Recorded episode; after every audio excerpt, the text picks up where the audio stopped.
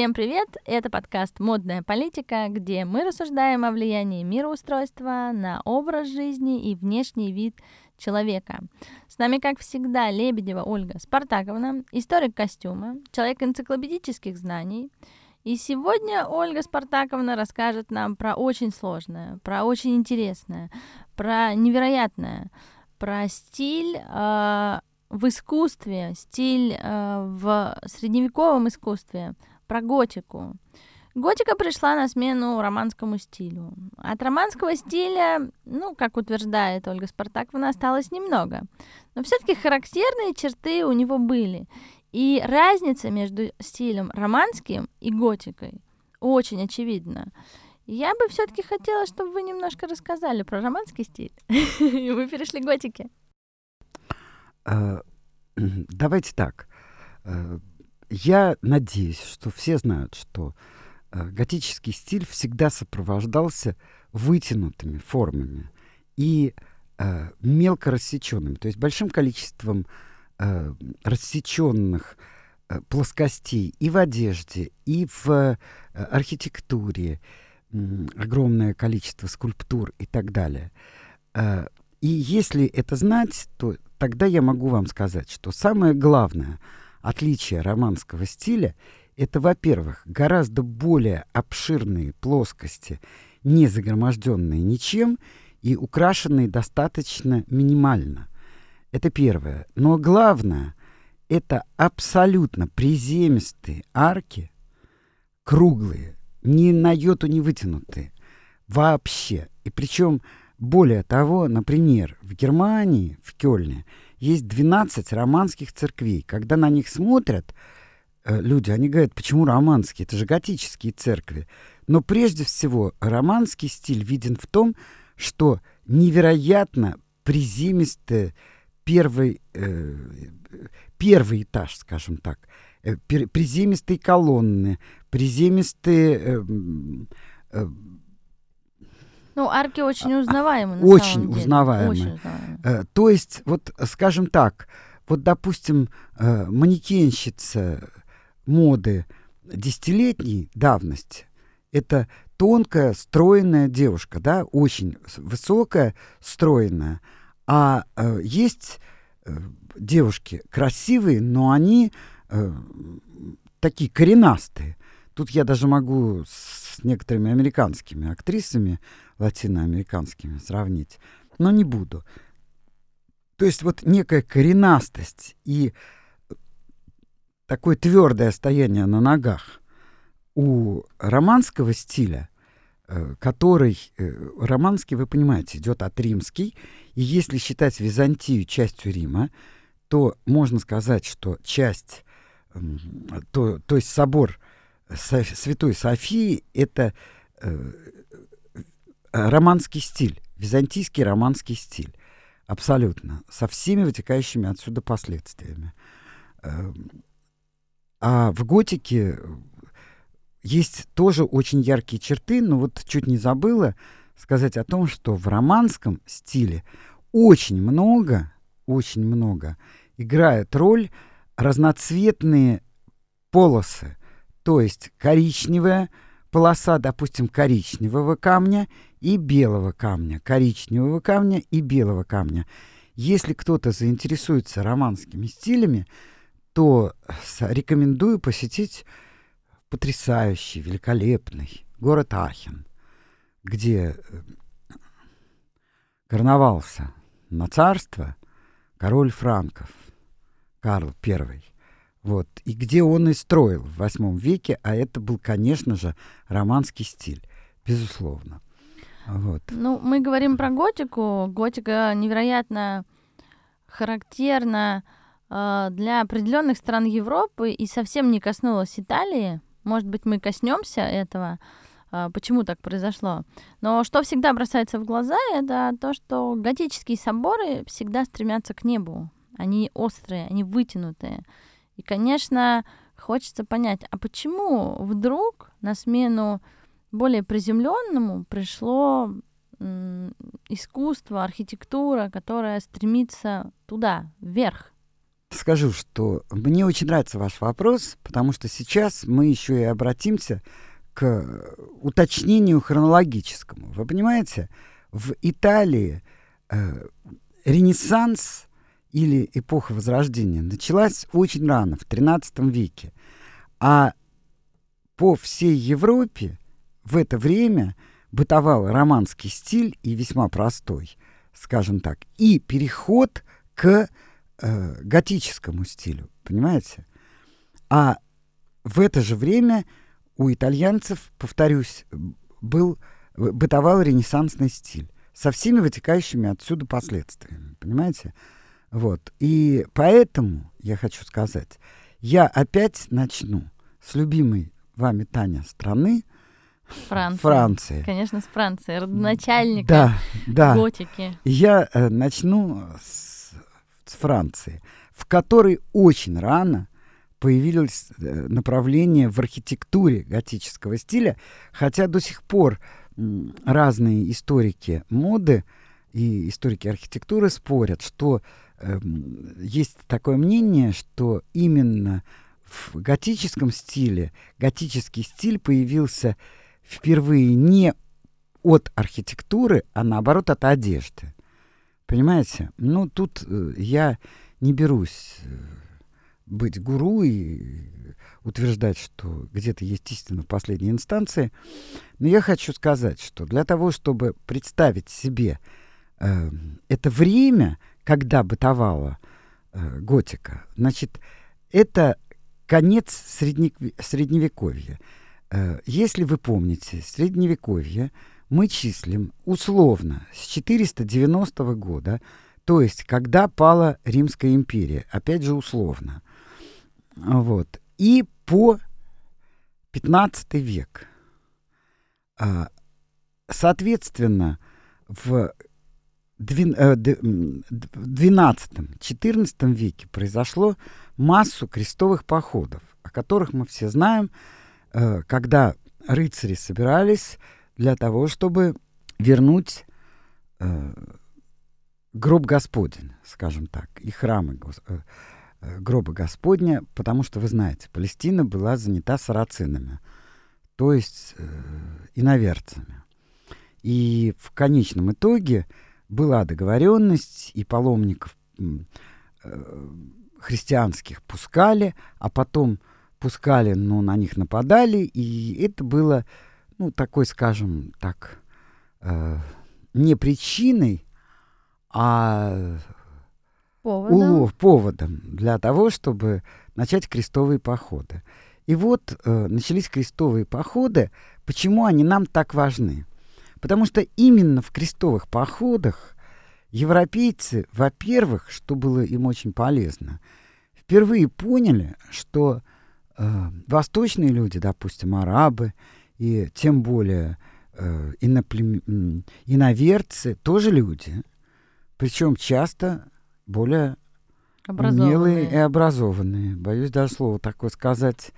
И хотя есть такой специалист Легов, специалист как раз по средневековой цивилизации, который утверждает, что крестовые походы дали только абрикос и ничего более. С ним, конечно, невозможно согласиться. В крестовых походах, во-первых, э, а может быть, во-вторых, уж не знаю, что первое, что второе, но, наверное, первое — это то, что вдруг выяснилось, что сарацины тоже люди, это первое, и у которых можно очень многое взять. Во-вторых, именно в крестовых походах познакомились европейцы с э, дамасской сталью, а это очень легкий и очень крепкий материал. А теперь представьте себе, что рыцари носили на себе кольчугу, вес примерно 15 килограмм. Это только кольчуги. У них были еще кольчужные сапоги, и так далее. Представляете себе, сколько на себе нес этот рыцарь. И вдруг обнаружение э, этой стали позволило изменить воинскую одежду, рыцарскую одежду. И началась эпоха, когда рыцари стали появляться в латах. А для того, чтобы руки сгибались, ноги сгибались и так далее, нужны были чертежи, шарниры, а значит, чертежи у нас породили, вы сами понимаете, что это кровь. И я э, взяла бы на себя риск сказать, что именно в эпоху готическую с кроем было начато и закончено. То есть можно считать, что после 15 века, ну, может быть, частично 16 все, что привнесла э, Европа 20 века в крой, это косой крой. А больше ничего абсолютно нового. Вы понимаете? То есть все было закончено э, в, эти времена. Это второе, что плюс ко всему. Э, есть такая наука, вы ее знаете, называется геральдика. Это э, то, что написано, наклеено э, кузнечным образом, выковано на щитах и так далее, и так далее. Это родилось тоже в крестовых походах, когда каждый рыцарь брал себе определенный стяг, скажем так, да, и э, э, были очень разные, мы сейчас не будем вдаваться в эту науку, э, но были очень разные, но очень условные вещи. То есть, если у тебя, например, красное поле, то должно быть э, на поле, допустим, белая полоса, чтобы тебя было ясно видно, кто ты такой, понимаете, чтобы не зарубили в ну, этом чтобы смысле. твой герб был да, очевидно да, считываемый. Да. И естественно, что плюс ко всему, в крестовые походы шли люди из самых разных областей. То есть э, даже мелкие области менялись друг с другом впечатлениями от костюмов. Это тоже очень много. И когда рыцари возвращались, то, естественно, в моду входило э, иметь на платьях дам э, те же знаки, понимаете? Э, ту же геральдику. Плюс ко всему, именно тогда вошел в моду стиль ми-парти, который сейчас э, является стилем швейцаров, вот, а, или шутов. А тогда это был стиль э, аристократов и всех, кто хотел им следовать. Вот это и многое другое э, принесли рыцари из э, походов. Плюс ко всему, туда они шли, ну, скажем так, владельцами деревенскими. И когда они столкнулись с утонченнейшей культурой Востока, и в частности с шелковыми тканями, с невероятной э, роскошью, я бы сказала так, роскошью лени, что было абсолютно незнакомо на тот период европейцам. Э, не знаю, хорошо это или плохо, но рыцари взяли это по полной программе. Плюс ко всему, эти времена еще называются куртуазными, потому что, э, возвращаясь, э, рыцари выбирали прекрасную даму. Я думаю, что здесь тоже э, некоторое влияние исламской культуры. Э, выбирали прекрасную даму, прекрасная дама носила цвета рыцаря ее выбравшего, он из не очень чистой э, туфельки нашей дамы, потому что тогда довольно большая проблема была с гигиеной. Выпивал вино Напиток? или что-то напиток. Не умирал при этом. Не умирал, нет, не умирал э, и так далее. Но нам интересно еще э, некоторые вещи, к которым мы вернемся, когда будем говорить об одежде. Но все-таки сначала мы вернемся к архитектуре готической. Она возникла во Франции, и это был невероятно интересный посыл.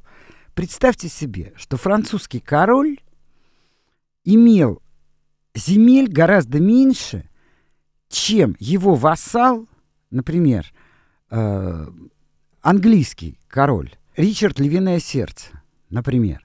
Он владел во Франции гораздо большим количеством э, замечательных земель, чем э, французский король.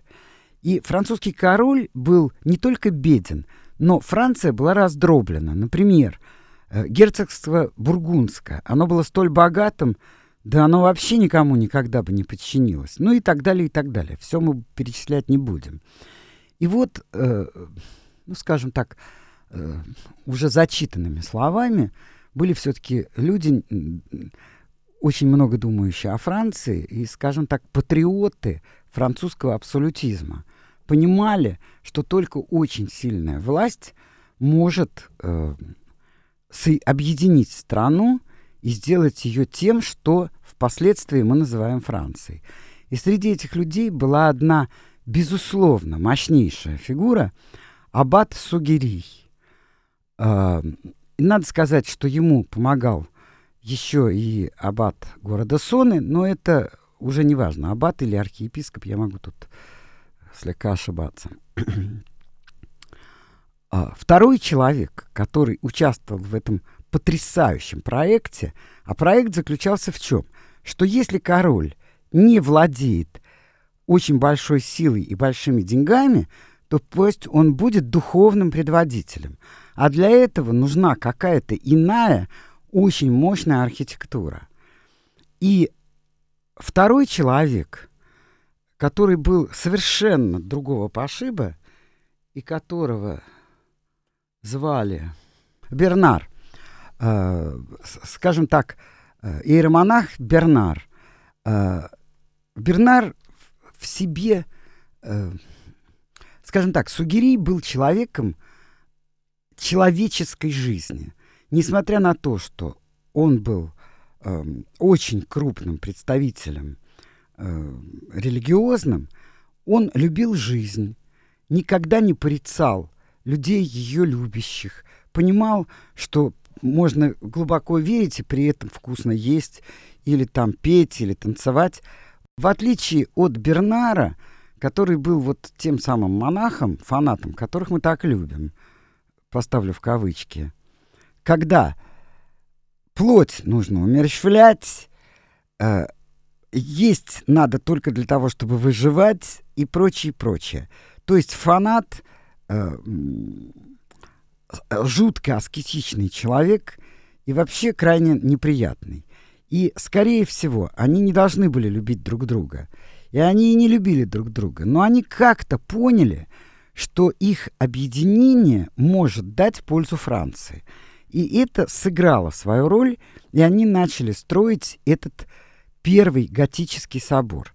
Надо сказать, что первый готический собор был э, закончен в XII веке, в 1145 году. И в промежуток между 1145 годом и, по-моему, XIII веком было построено около 80 соборов. Здесь непременно, как э, одна из черт готики, непременно, мы будем говорить о третьем человеке, конечно же, гораздо более близком Сугирию, чем Бернару, Человека этого звали Абеляр, Пьер Абеляр. Это был человек, который считал, что в вере главное верить, а не себя бесконечно ограничивать.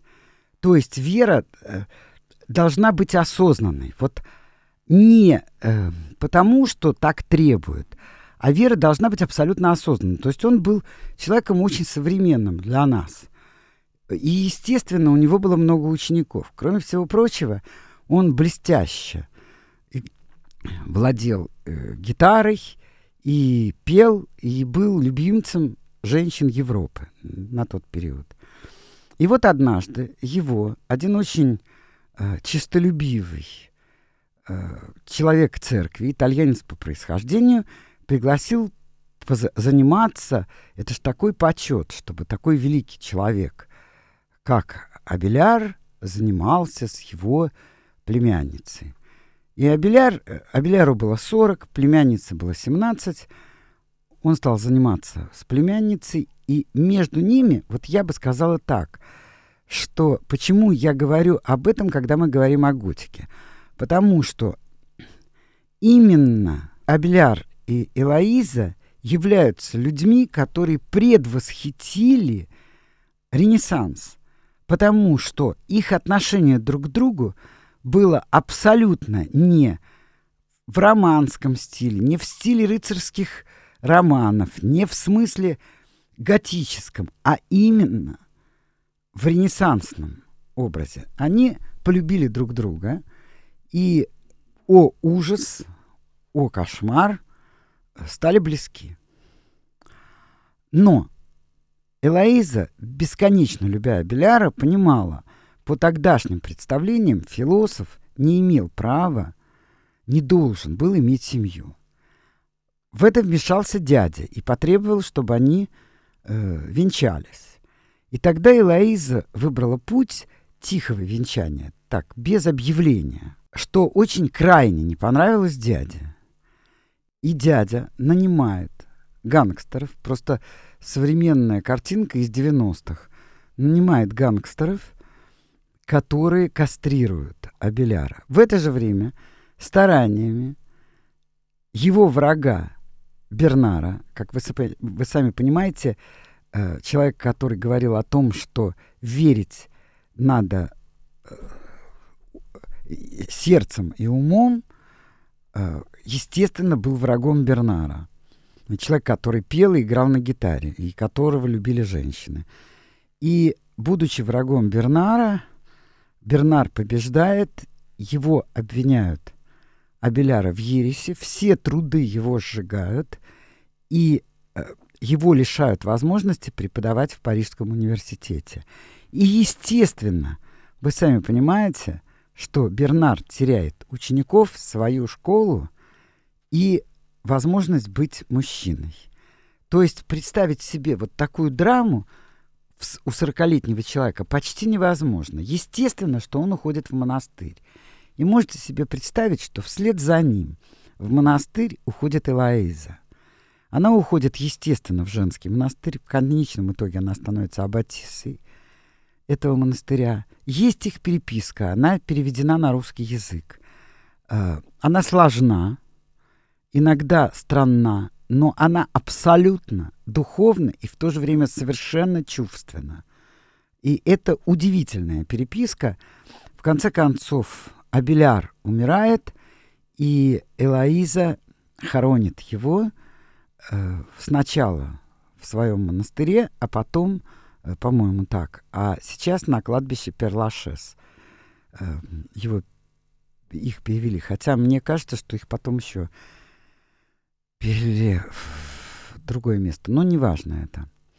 Но самое интересное, что у ренессансного поэта Петрарки на у, в, его сонетах лучшее, что он написал именно не на латыни, а на итальянском языке – написано «О прекрасная Элоиза».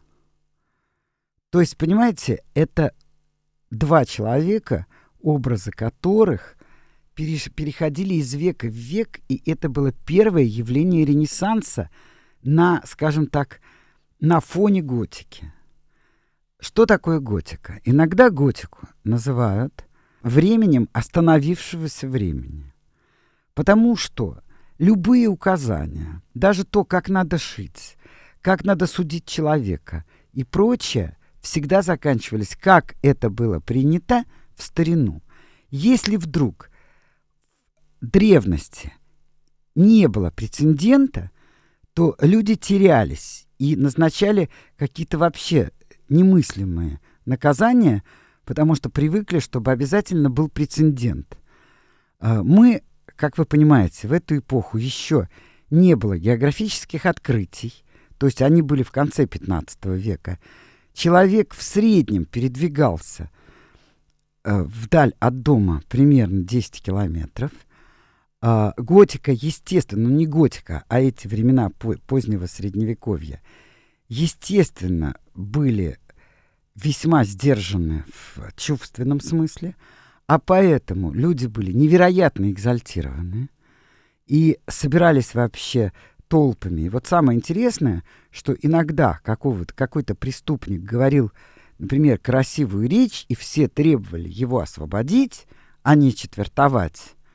потому что он хорошо говорил, и экзальтированные люди пускались на его защиту.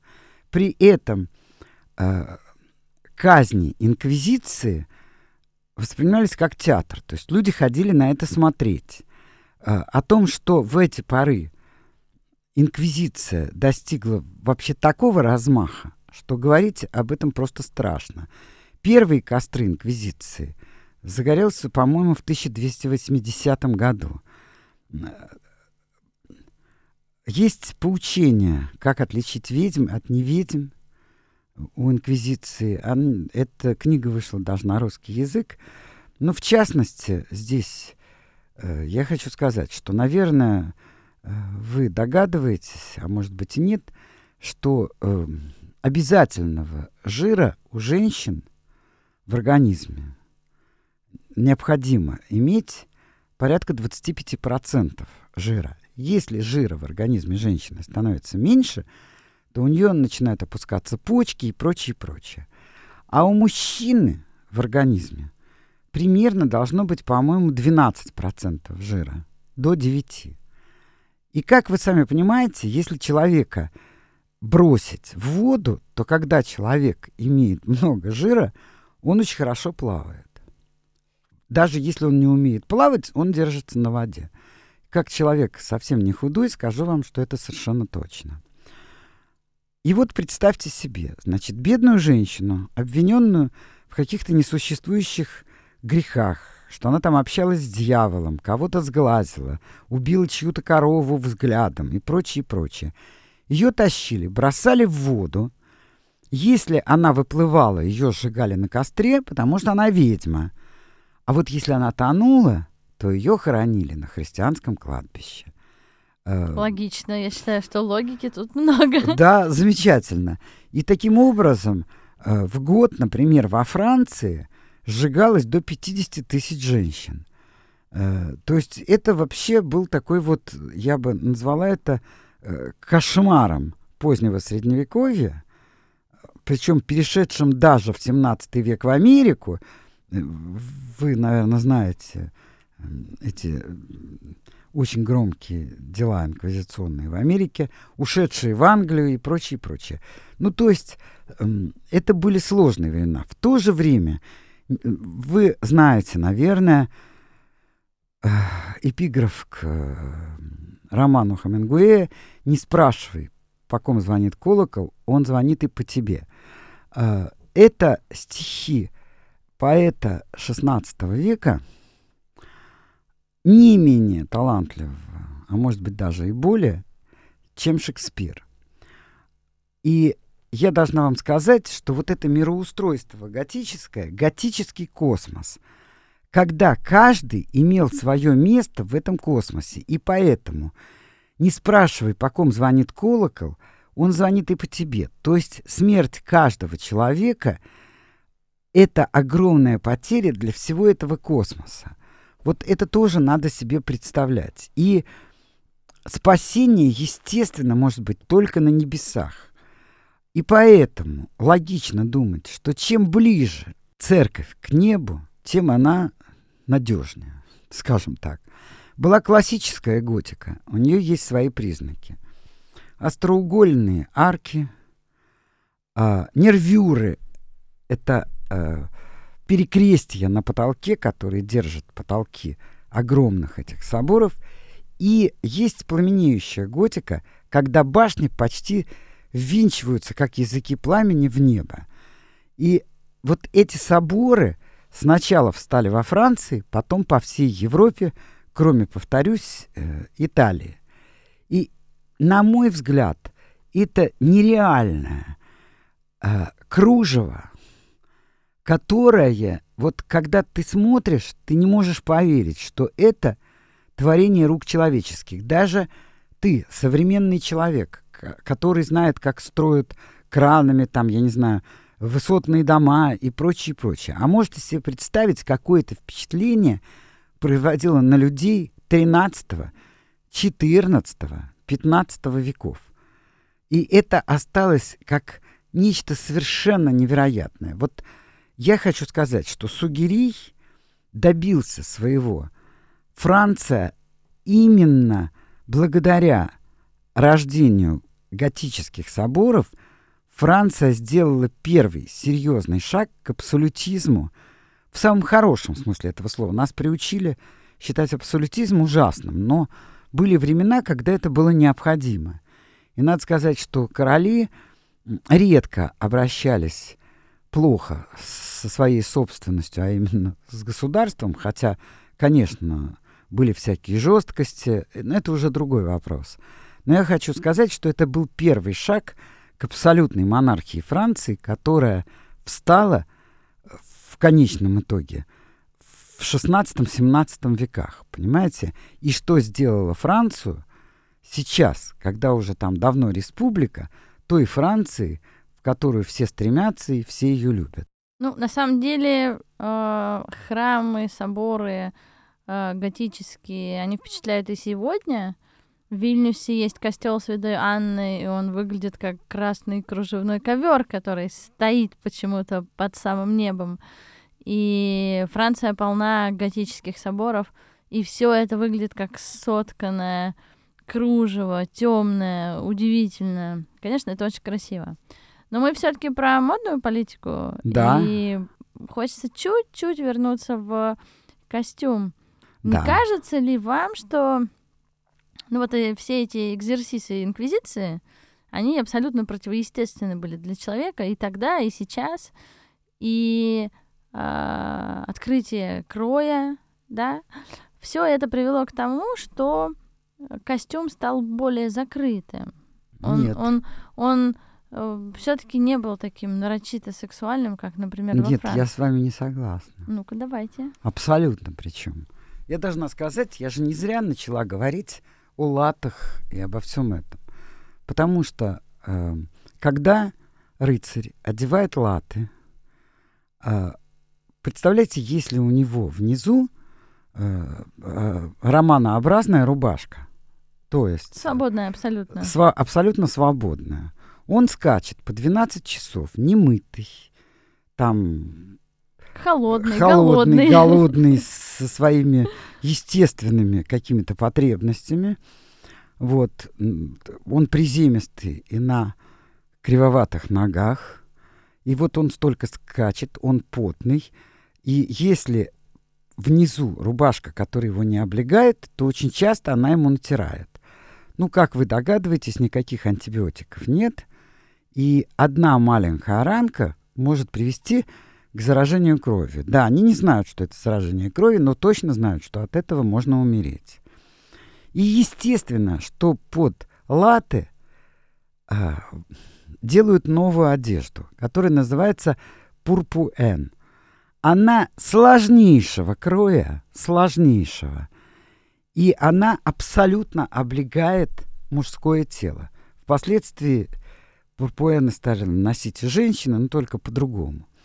Хотя э, это были те времена, когда за то, что человек одевал мужскую одежду, даже если эта женщина шла на моление в Палестину, и, естественно, представьте, в юбках бегать вообще в Палестину, но если она переодевалась в мужские штаны, то она могла быть сожжена на костре. И, скорее всего, не просто могла, а и была сожжена на костре. То есть в эти времена э, одежда противоположного пола на человеке – это смертная казнь.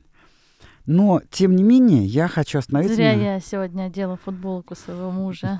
Да, вот Мало- ли чем это закончится. Но я хочу сказать, что вот создание этого пурпуэна – это огромный, невероятный шаг вперед. Плюс ко всему, вы понимаете, если собор вытянут, значит, должна быть стройная, высокая женщина.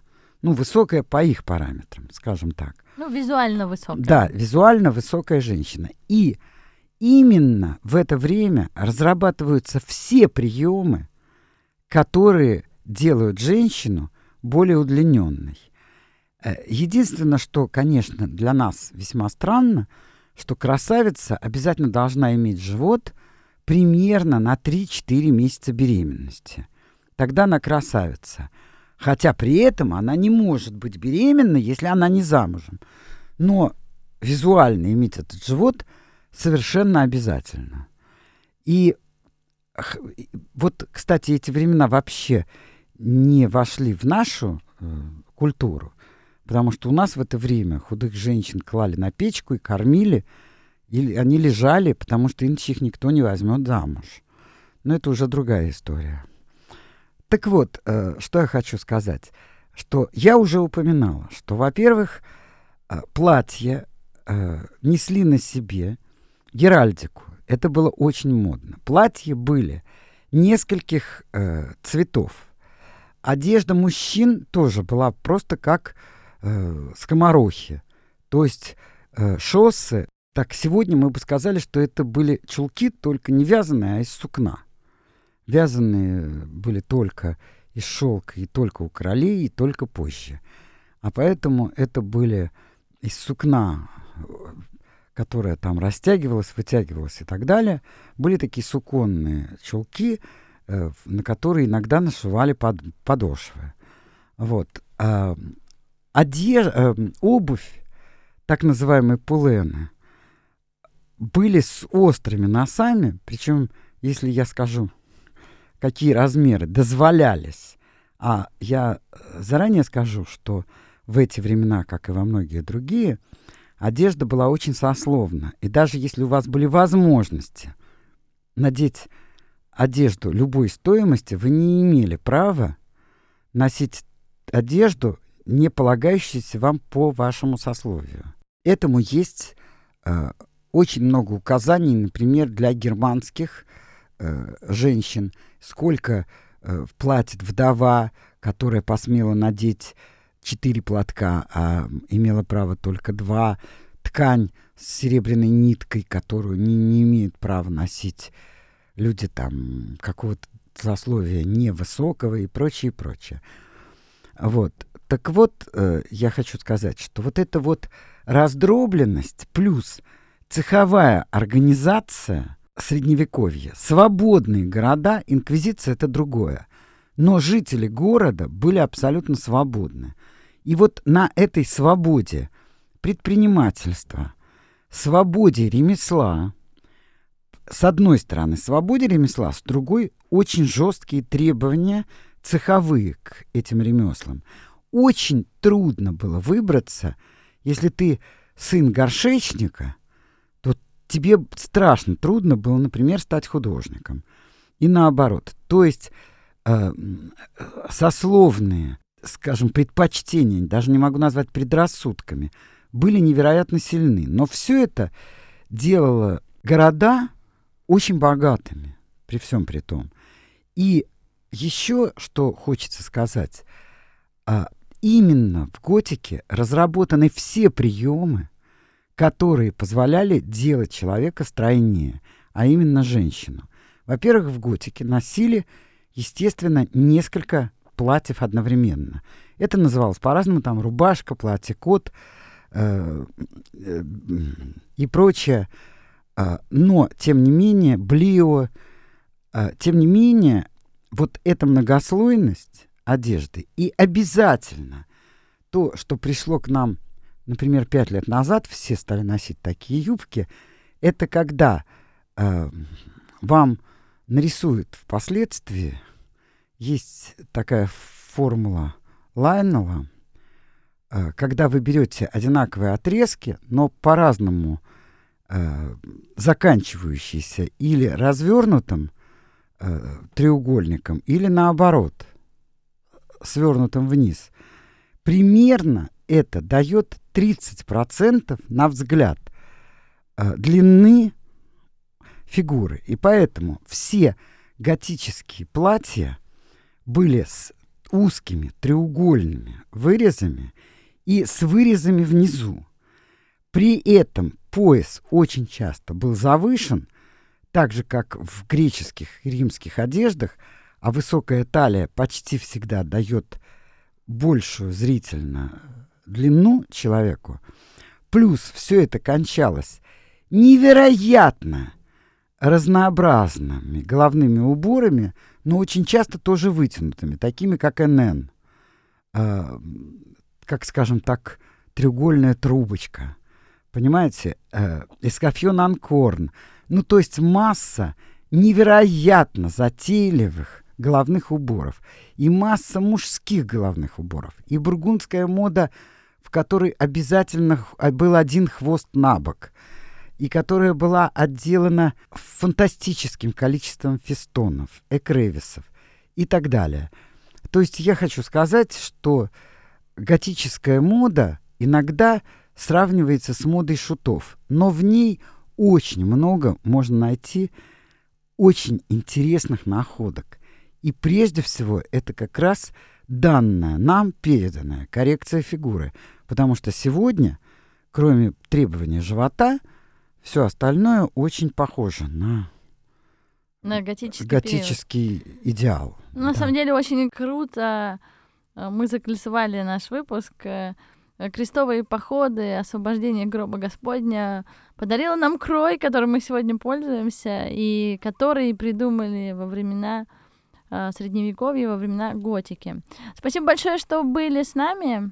Слушайте нас на любимых платформах, читайте наш подкаст и смотрите все про готику в телеграм-канале «Модная политика» и ищите нас на сервисе Help Me Now. Всем хорошего дня!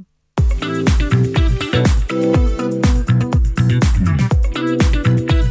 you